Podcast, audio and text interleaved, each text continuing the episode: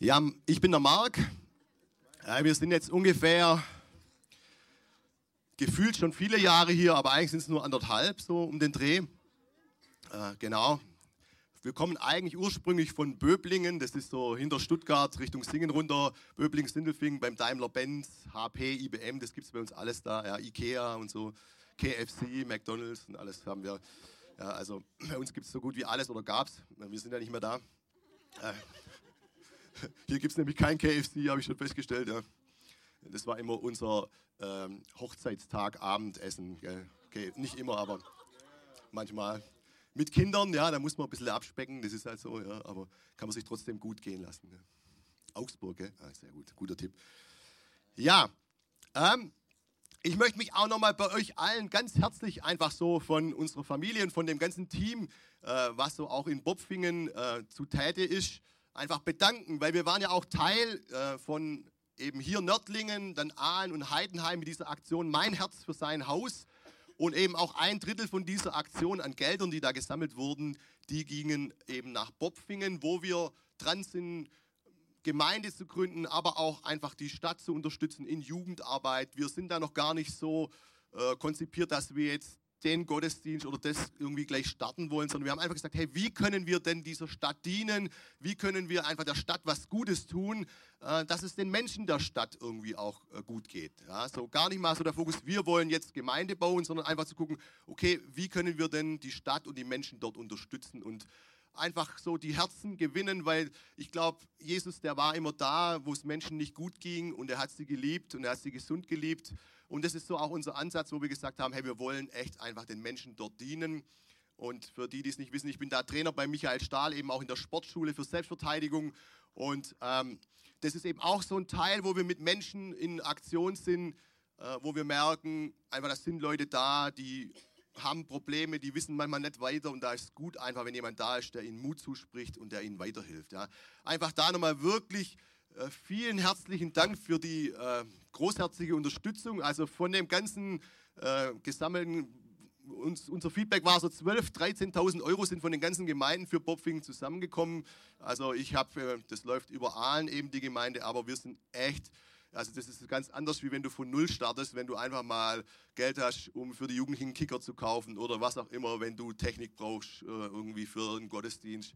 Das ist ein super Starter. Also dürft euch selber einen Applaus geben. Ihr seid gigantisch, ja. Also.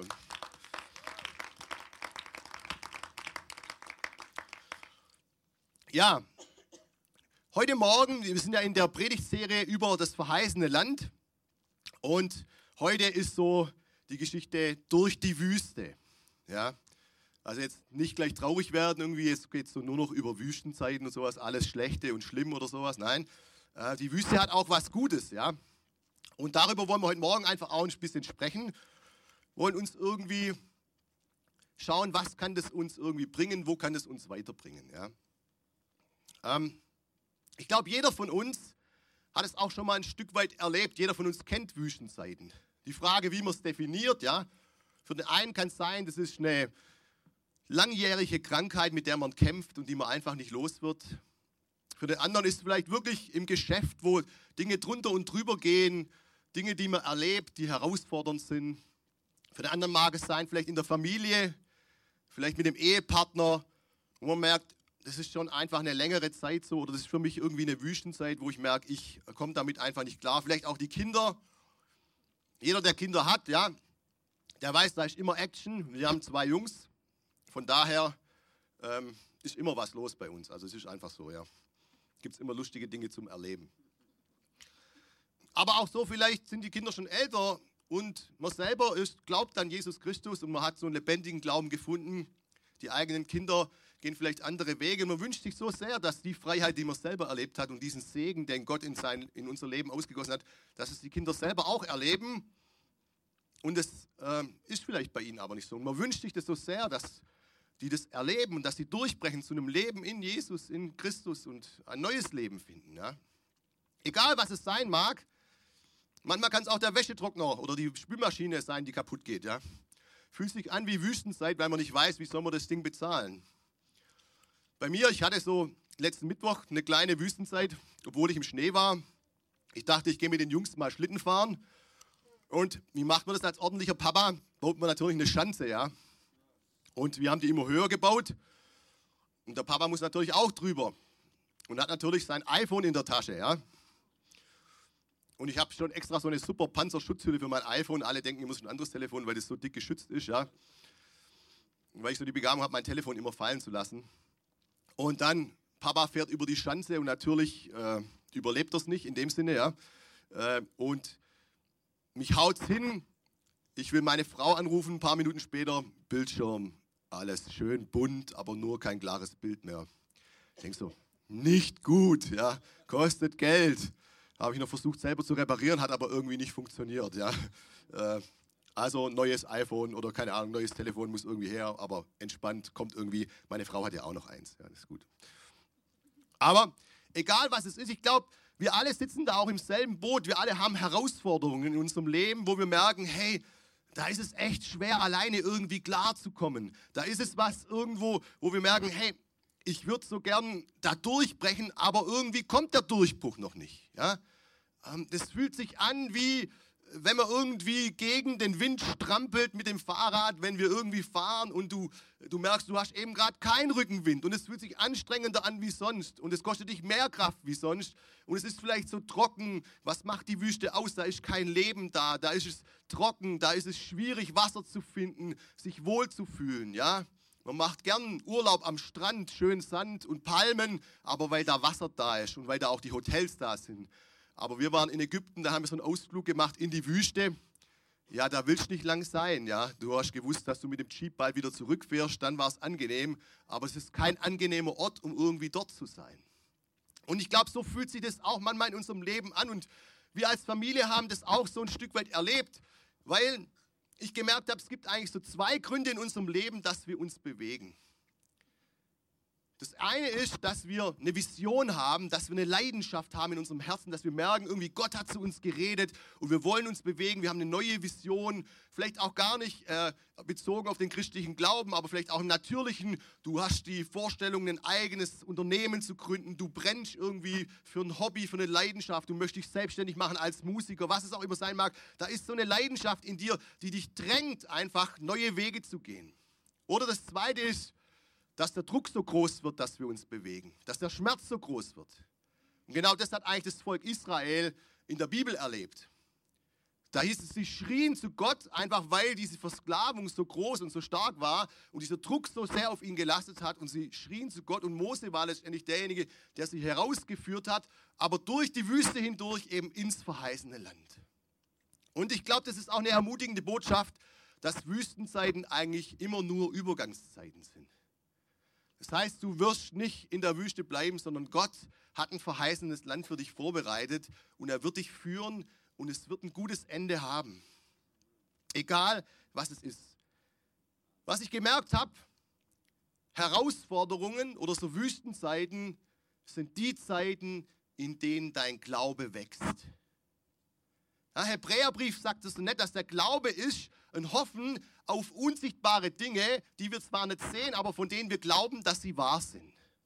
Das heißt, wie können wir herausfinden, dass diese Dinge, die wir nicht sehen, irgendwo im Herzen glauben, dass sie tatsächlich wahr sind, nur wenn sie auf die Probe gestellt werden. Nur wenn was passiert, dass es ins Leben kommt. Wir können noch so viel theoretisch wissen in unserem Kopf und glauben und sagen, ich glaube das, aber wenn das sich nicht in unserem Leben etabliert, wenn unser Leben das nicht widerspiegelt, dann wird es keine Kraft haben. Und wisst ihr, das sehen wir immer wieder beim Volk Israel. Die Bibel ist voll davon, diese Geschichte des Auszugs des Volkes Israel durch die Wüste, noch so ein paar extra Runden drehen, ja, wo wir merken, hey, es geht darum, irgendwo Glauben zu haben, Gott zu vertrauen, dass er uns hindurchführt. Wir lesen hier in 2. Mose 13, 17 und 18 heißt es, und es geschah, als der Pharao das Volk ziehen ließ, führte Gott sie nicht den Weg durch das Land der Philister, obwohl er der Nächste war. Denn Gott sagte, damit das Volk nicht gereut, wenn sie Kampf vor sich sehen und sie nicht nach Ägypten zurückkehren. Daher ließ Gott das Volk einen Umweg machen, den Wüstenweg zum Schilfmeer. Und die Söhne Israels zogen kampfgerüstet aus dem Land Ägypten herauf. Gott sagt, hey, ich führe die lieber einen längeren Weg wie den ganz kurzen, direkten Weg, weil dann sehen sie vielleicht noch eine größere Herausforderung vor sich äh, und sie drehen um und kehren zurück. Und obwohl das ja der Weg war mit den kleineren Herausforderungen, hat das Volk öfters bewiesen, dass sie trotzdem gesagt haben, hey, lass uns zurückkehren. Ja? Äh, was wäre gewesen, wenn sie wirklich gegen die Philister gleich gekämpft hätten, wären sie wahrscheinlich total untergegangen. Mich hat es total ermutigt, das hat mich auch an die Bibelstelle erinnert, wo das Neue Testament sagt, dass es keine Herausforderung in unser Leben kommt, wo Gott nicht schon einen Ausweg für uns vorbereitet hat. Und dass wir nicht versucht werden über unsere Maßen. Das finde ich, da ist Gott so behütend für dieses Volk. Er sagt, hey, lieber machen wir ein bisschen langsamer, aber dafür kommen wir am Ziel an. Und wisst ihr, also wir sind ja hier in Bayern, aber im Schwabenländer, wir mögen langsam nicht. Ich weiß nicht, wie es euch geht, aber hier, ich glaube, langsam mag keiner gern. Gell? Herr, gib mir Geduld, aber schnell! Ja?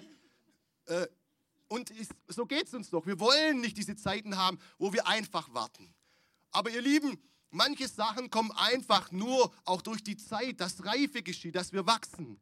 Mein Sohn, der kann jeden Tag beten, dass ihm ein Bart wächst. Das wird nicht passieren, ja? Also ich hoffe es zumindest nicht. Aber irgendwann kommt er schon von ganz von alleine, ja? Und manchmal brauchen Dinge einfach Zeit in unserem Leben, dass wir, dass Dinge heranwachsen, dass wir Reife bekommen, dass wir Schwere in unserem Leben bekommen, dass wir Autorität bekommen und neue Ufer zu erreichen, um ins verheißene Land zu gehen. Kaum waren es das Volk Israel aus Ägypten draußen, dachten, jetzt sind wir frei und Gott hat ja Wunder getan über Wunder, dass das Volk überhaupt losgehen konnte. Ich meine, wenn du das Volk bist, dann musst du doch denken, okay, Gott hat uns jetzt rausgeholt, dann ist alles möglich. Da muss alles möglich sein. Und dann sind sie gerade am Schilfmeer und der Pharao kommt hinterher. Und was sagen sie? Mose, warum hast du uns nur herausgeführt? Gibt es denn keine Gräber in Ägypten? Ja, wir, jetzt müssen wir in der Wüste sterben. Hast du uns herausgeführt, dass wir in der Wüste sterben, nicht in Ägypten? Ja, wären wir doch nur zu Hause geblieben. Und ich habe mir immer gedacht, ah, das ist vor Israel. Hm, hat es einfach nicht geschnallt. Ja, die zweifeln immer und sowas. Weil letztendlich ist das, was Gott ja sagt, hey, ich glaube, sie hätten den direkten Weg gehen können zu den Philistern, wenn sie den Glauben gehabt hätten für diesen Kampf. Wenn sie vielleicht in der Vergangenheit gewachsen wären und hätten Schwere und Autorität in ihrem Leben Gott erlebt, dass er treu ist, dann hätten sie vielleicht auch direkt und schnell gehen können. Aber manchmal müssen wir eine Klasse wiederholen, weil wir vielleicht nicht verstehen, was Gott uns sagen will. Und manchmal wachsen wir im Glauben und kommen vielleicht auf ein neues Level, wo die größere Herausforderung kommt. Und das Volk Israel, letztendlich, das hat immer wieder bewiesen, dass sie eigentlich gesagt haben, wir glauben dir nicht, Gott. Und das sagt auch die Bibel immer wieder, dass sie vom Herzen her keine Beziehung zu Gott hatten. Mose war derjenige, der bei Gott immer in der Gegenwart war, als der, der Berg war und die Begegnung und alles. Dann hat das Volk gesagt, hey, geh lieber du und sprich mit ihm, wir wollen nicht hochgehen. Ja? Da war aber keine persönliche Beziehung da. Und auch so dieser Unglaube letztendlich, der sie davon abgehalten hat, immer wieder näher dem verheißenen Land zu kommen und eine extra Runde zu drehen.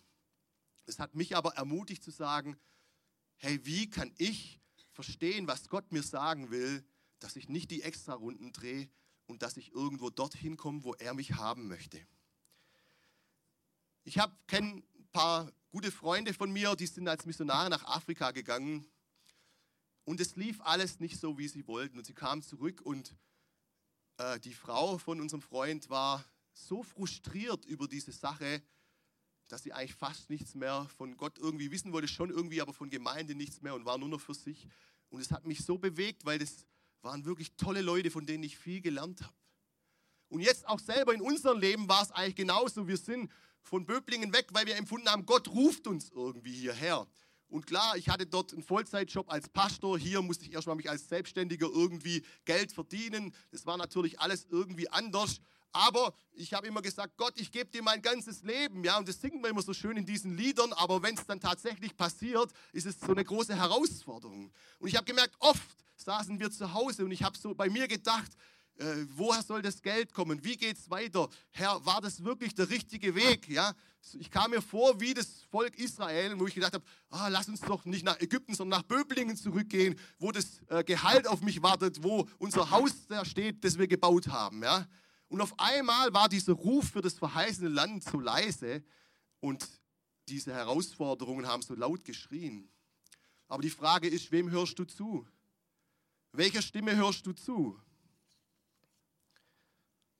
Ich lese uns mal vor hier eine längere Passage aus dem Hebräerbrief, die das sehr gut auf den Punkt bringt. Hebräer 3, 7 bis 19. Aus diesem Grund mahnt uns der Heilige Geist. Wenn ihr heute die Stimme Gottes hört, dann verschließt euch seinem Reden nicht. Macht es nicht wie das Volk in der Wüste. Also das steht da drin, dass wir es nicht so machen, ihr Lieben. Nicht kopieren, okay, sondern anders machen, ja. An jenem Tag, als er gegen ihn rebellierten und ihn herausforderten, damals sagte Gott, haben mich eure Vorfahren herausgefordert und einen Beweis meiner Macht von mir verlangt, obwohl sie meine großen Taten mit eigenen Augen gesehen hatten. 40 Jahre lang haben sie mich immer wieder gegen mich aufgelehnt. Deshalb war mir jene ganze Generation zuwider. Ständig lassen sie sich von ihren eigenen Wünschen irreleiten, sagte ich.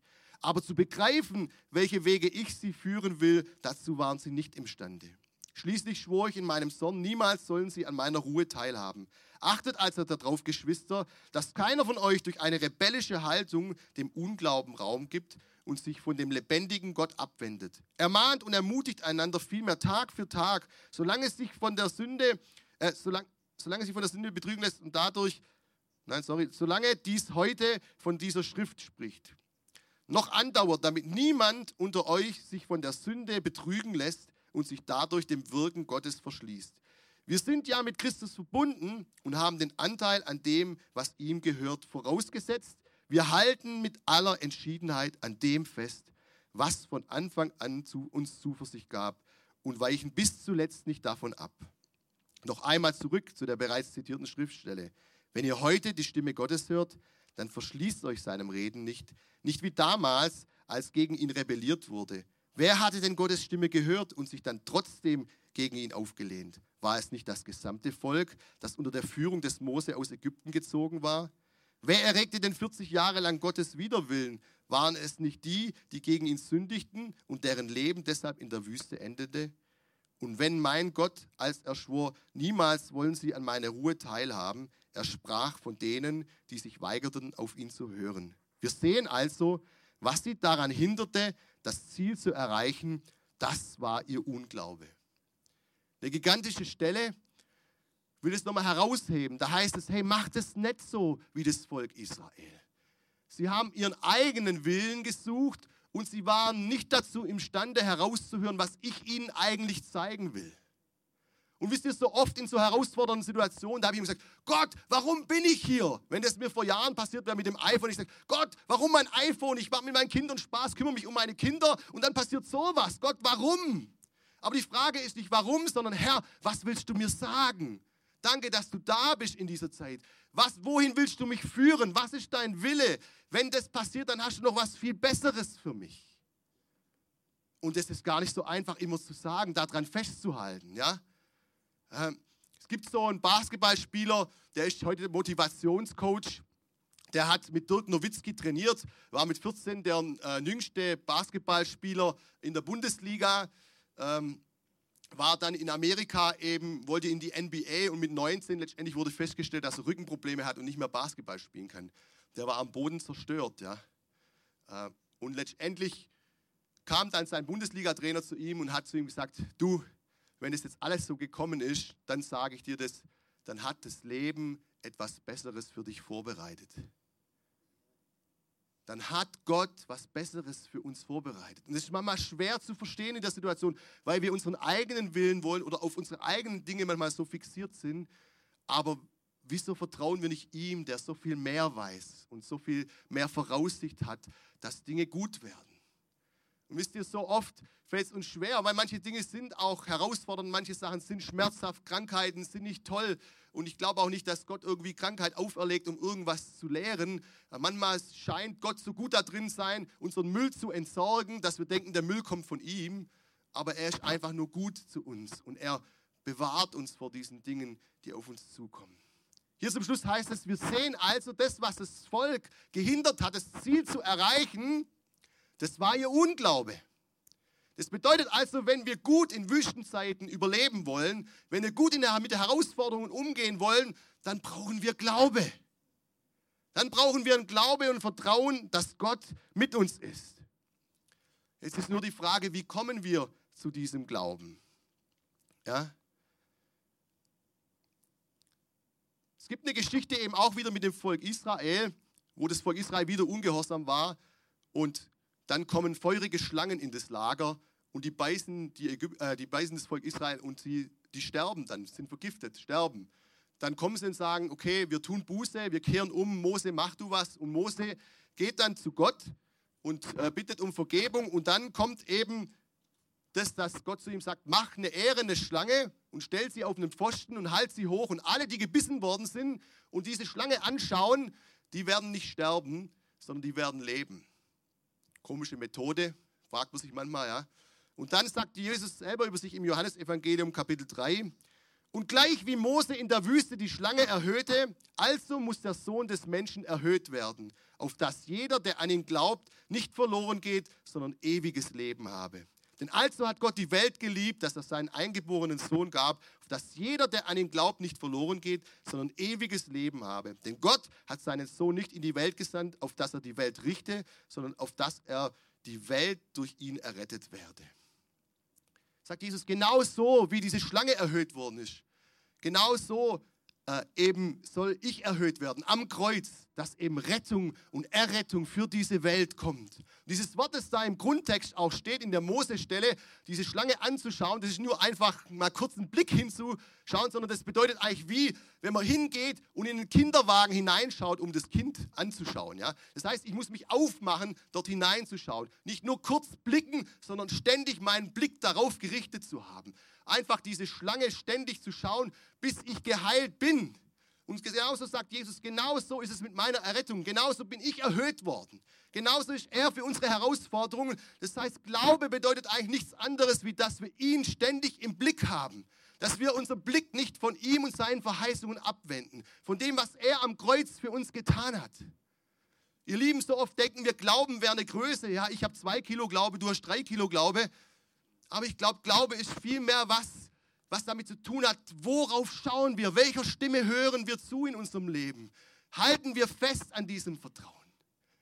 Wenn wir in Abrahams Leben schauen, der die Verheißung hatte von Isaak, es war ja auch nicht so, dass er irgendwie trainiert hat und sein Glaube jeden Tag zwei Kilo gewachsen ist und als er bei 100 Kilo war, da wurde seine Frau schwanger, sondern nein, sie haben täglich daran geglaubt, dass es so sein wird, wie Gott ihnen gesagt hat.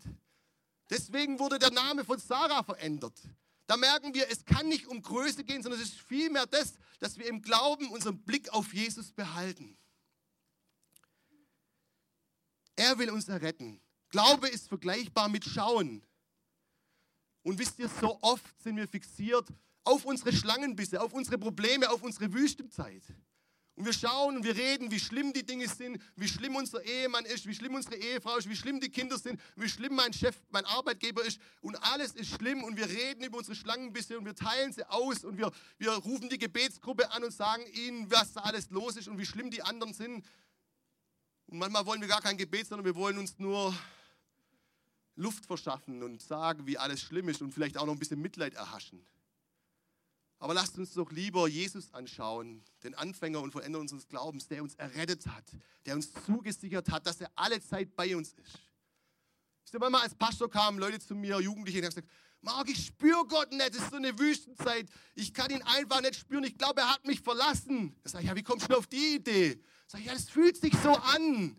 Sag ich, ja, aber Jesus hat doch gesagt, ich bin bei euch alle Tage bis an das Welt, Ende der Welt. Ja, war schon das Ende der Welt da? Nee, also hat er dich auch nicht verlassen, ja? Die Frage ist, welcher Stimme hörst du? Wenn du jeder Stimme in deinem Kopf nachgehst, ich sag dir, du wirst kein gutes Ende nehmen. Aber wenn du dein Vertrauen auf das Wort Gottes stellst, dann wirst du nicht enttäuscht werden. Jesus sagt es, wie der weise Mann, der auf Fels baut, oder baust du auf Sand? So ist derjenige, der sein Wort hört und tut. Es geht darum, festzuhalten an dem, was er gesagt hat festzuhalten, dass er gesagt hat, er will Heilung geben. Wenn Heilung noch nicht passiert ist, dann bleiben wir dran so lange, bis wir hören nicht auf. Wir nutzen jede Möglichkeit, um Gebet zu bekommen. Und wir bleiben weiter dran, weil er es verheißen hat. Die Frage ist, wer macht unsere Meinung aus? Das Wort Gottes oder unsere Umstände?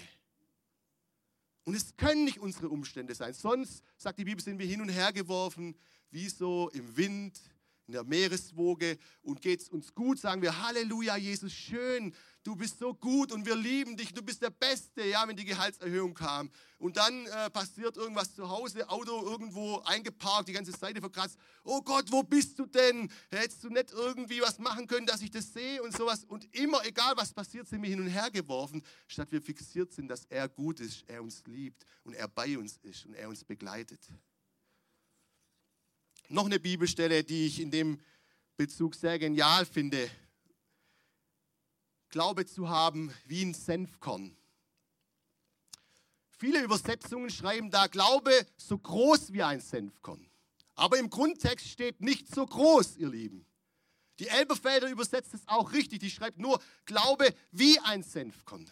Weil ich auch hier glaube, es geht nicht um Größe, sondern um die Art und Weise, wie wir glauben.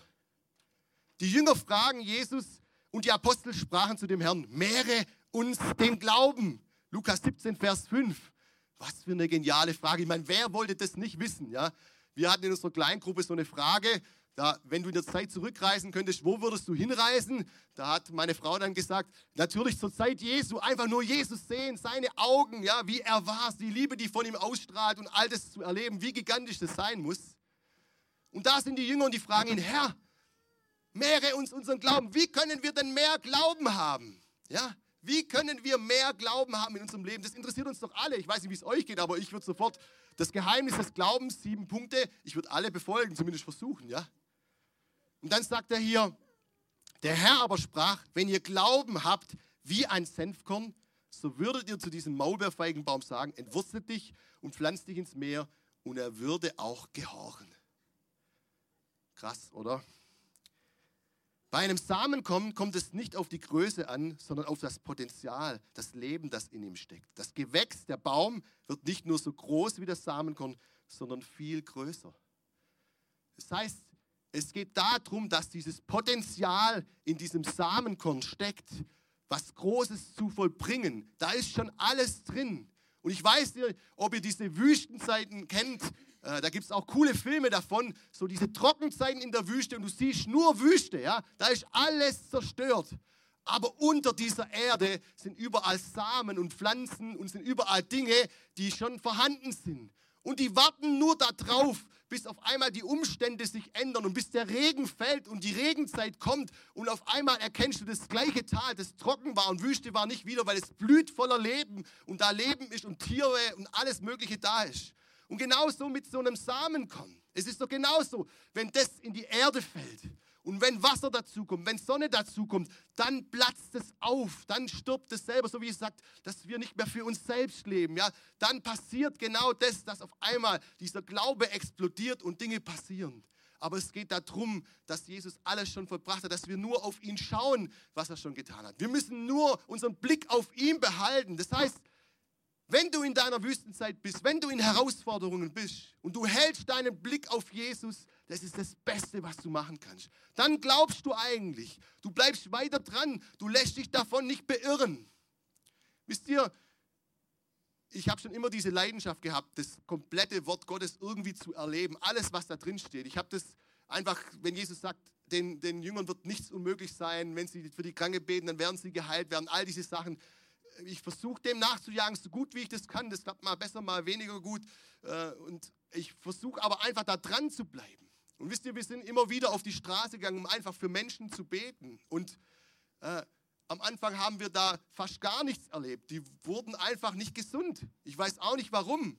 Aber jetzt kannst du entweder deine Erfahrungen dich bestimmen lassen oder das Wort Gottes. Und ich glaube, genau das ist der Punkt, wo sich die Dinge entscheiden.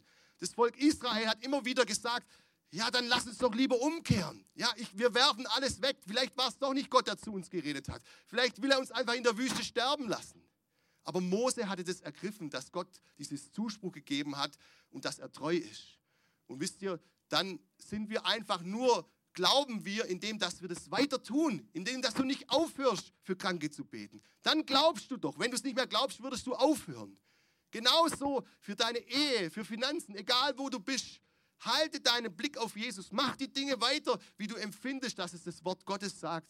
Und du wirst glauben und du wirst erleben, wie sein Zuspruch in deinem Leben sich erfüllt. Einer meiner Lieblingsprediger, Dan Mohler, hat mal so eine Geschichte erzählt. Er hat im Garten Bohnen angebaut und hat da eben diesen Samen gepflanzt. Und dann äh, kam wochenlang nichts und er dachte, das müsste schon gekeimt haben. Eigentlich, eigentlich müsste man schon kleine grüne Dinger sehen, irgendwie, dass das aus dem Boden herauskommt. Und dann dachte er, jetzt guckt er doch mal nach. Und dann ging er hin und hat ausgegraben und dann hat er eben diesen Samen schon aufgeplatzt mit so einem kleinen grünen Ding gesehen. Und letztendlich hat er die Pflanze zerstört, indem dass er sie ausgegraben hat. Und dann war es, sagt er so, dann war es wie wenn der Heilige Geist zu mir sagt, Dan, mein Volk macht es die ganze Zeit, dass sie zu früh aufgeben. Und er saß da in seinem Garten und weinte vor seinen Bohnen. Ich weiß nicht, wahrscheinlich, hoffentlich hat ihn der Nachbar nicht gesehen, ja. So, oh, meine Bohnen, ja. Aber er war tief bewegt, ja, weil es ist doch manchmal so, wenn es nicht sich so erfüllt, wie wir das gerne wollen, dann denken wir, ja, wahrscheinlich ist es doch nicht Gottes Wille. Vielleicht ist er doch nicht treu, vielleicht ist er doch nicht gut. Vielleicht meint er es mit allen anderen gut, nur nicht mit mir. Aber lasst uns doch dran festhalten und diese Zeit aussitzen, weil wir wissen, das verheißene Land wird kommen. Und lasst uns überlegen, Gott, was willst du uns sagen damit? Was sollen wir lernen? Wie wollen wir daraus hervorgehen? Und wisst ihr, diese Sachen prägen uns für unser Leben. Das sind die, die uns Autorität geben und Kraft geben. Wenn du Dinge mit Gott erlebst, dann hast du nächstes Mal mehr Glauben dafür, noch größere Dinge zu wagen. Wisst ihr, mein erster Schritt war raus aus meiner Realanstellung als stellvertretender Geschäftsleiter hin zu einem Pastorenjob äh, im Gospelforum damals. Und das Gehalt war auf einmal ein Drittel.